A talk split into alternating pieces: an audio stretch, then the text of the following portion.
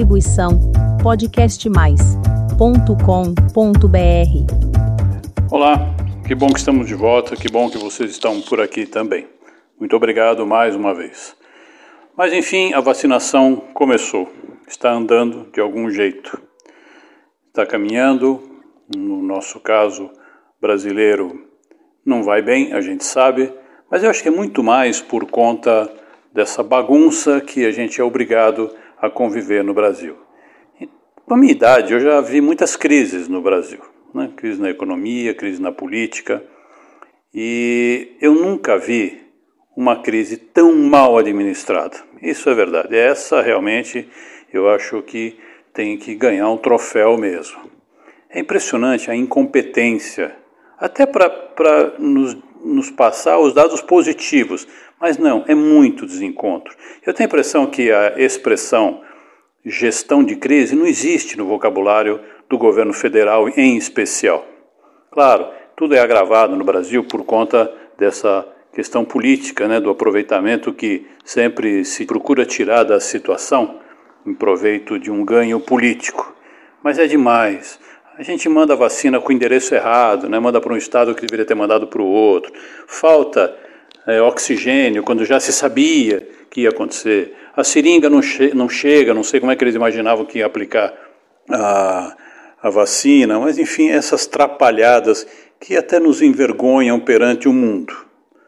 Mas, acreditem ou não, a gente está caminhando. E estamos caminhando bem, não parece, mas estamos. Claro que a gente tem uma imprensa, por exemplo, que a imprensa, vocês sabem como eu tenho um profundo respeito por uma grande parcela da, da imprensa brasileira, né? eles são muito sérios, são muito competentes também, mas é essa imprensa de oposição, que é também uma outra piada, você imaginar que existe uma imprensa de oposição, já que o negócio é derrubar o homem do cargo dele, aí é o que mais importa. Então eles põem lenha na fogueira. Que publiquem os dados como eles são, tudo bem mas que não publiquem os outros dados como eles são, aí realmente não está certo. Por sinal, eu quero dar uma dica aqui para o pessoal da imprensa, se me permite, por favor, leiam o artigo 7 do Código de Ética do Jornalismo. Está lá no site da ABI. Eu tenho a impressão que uma grande parcela de jornalistas não sabe o que é ABI, né? que dirá lembrar, por exemplo, de um Barbosa Lima Sobrinho. Aí eram outros tempos, eh, vai fazer o quê? Né? Mas leiam lá o artigo 7 do Código de Ética, tá bom? Mas continuando aqui, a nossa situação não é pior, não, não é tão ruim. Nós estamos na média do que está acontecendo no mundo. A população do mundo é de 7 bilhões e 800 milhões de pessoas. Até este momento, foram vacinadas cerca de 240 milhões de pessoas no mundo. Faça conta. Isso não é 4%. Você tem países, você tem Israel, por exemplo, vacinou 92% da, da população. Bom, Israel tem 8 milhões de, de habitantes e vacinou a primeira dose. Né? Então não dá para comparar. Outro dia eu li um blog em que um jornalista, um idiota, fala assim: não, o Chile já vacinou tantas pessoas, 4% da população, mas o Chile tem 18 milhões de habitantes. Pô, isso é a grande São Paulo. São Paulo e a grande São Paulo tem mais que isso. Ah, para vocês terem uma ideia, a Austrália está começando, não começou exatamente ainda a vacinação. A Austrália tem 25 milhões de habitantes, né? o que é pouco mais da metade do que tem São Paulo. O Japão, por exemplo, também está começando agora a vacinação. E o Japão tem um problema seríssimo, que por conta de traumas, vão se informar.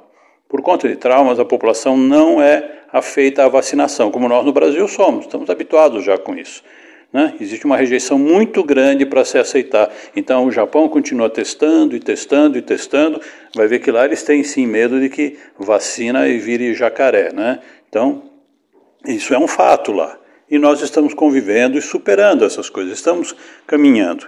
Agora, eu falo isso não para que a gente faça aquela comparação idiota, ah, está ruim para a gente, mas também está ruim para os outros. Não, não é isso não. É para que a gente tenha claramente uma noção do que temos pela frente ainda. A vacinação não vai se resolver agora no, até o mês que vem, não. Esse é um processo que vai este ano, seguramente.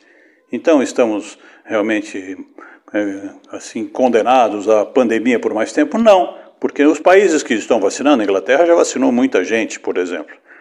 Está na frente de muitos países. Já lá começa ter uma, um, um número, uma, um, uma estabilização e em alguns países até começa uma regressão do número de infectados. Então a vacina já mostra seus efeitos, sim. Temos uma perspectiva muito boa, mas a gente tem que administrar a nossa ansiedade. Seria muito bacana, por sinal, se alguém tiver algum conhecido na área, que se desenvolvesse uma vacina para a ansiedade, né? Esse então cara ia encher, ia ganhar muita grana. Agora, nós temos que conviver com essas coisas. E essas coisas que a gente tem no Brasil são terríveis e que não são privilégio nosso. Essa questão de políticos que furam fila, autoridades que furam fila. Na Argentina está tendo uma crise lá por conta de uma vacina para grupo VIP, ou seja, pessoas com melhor condição, naturalmente, e que conseguiram privilégios de furar a fila. Em Portugal, por sinal, bom, Portugal é Portugal, né? Em Portugal, por sinal, uma prefeita foi denunciada porque ela alegou que era obesa e, portanto, como na Europa, eh, eu não sei se no, Brasil estamos assim, mas na Europa, eh, um dos critérios é que pessoas a partir de uma certa idade que têm algum problema de saúde, realmente elas podem ser entrar como um grupo, de priori, um grupo prioritário. Então, esta prefeita foi lá, mostrou que ela era obesa e que, portanto, ela tinha que entrar na, na frente.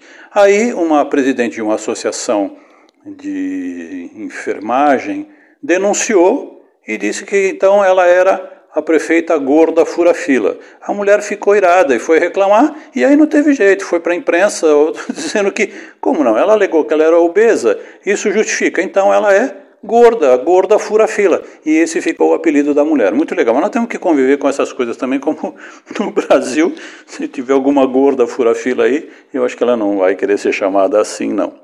Mas olha, essa é a situação que a gente tem. Isso é fato. Nós temos mesmo, nós estamos caminhando aí para mais de 3% da população vacinada.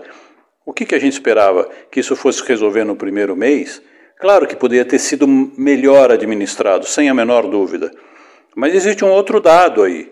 Os países ricos já estão estocando, já tem aí, ou, ou pelo menos encomendado e comprado, 3 bilhões de vacinas, o que dá mais ou menos um bilhão a mais do que eles precisariam. Oi, aí, aí entra aquela relação de força mesmo, do poder financeiro tudo mais. Então nós vamos ter que administrar isso, continuar lidando com isso e com uma perspectiva boa. Não estamos mal, não. Estamos caminhando muito bem, apesar dessa percepção que a gente tem ruim e que não ajuda, né? Quando a gente tem um governo federal que só fica criando mais casos, aí o governo estadual que fica brigando pelo espaço, aí o outro governo, isso aí, claro, né? Tira a nossa paz, a nossa a nossa confiança no que está caminhando.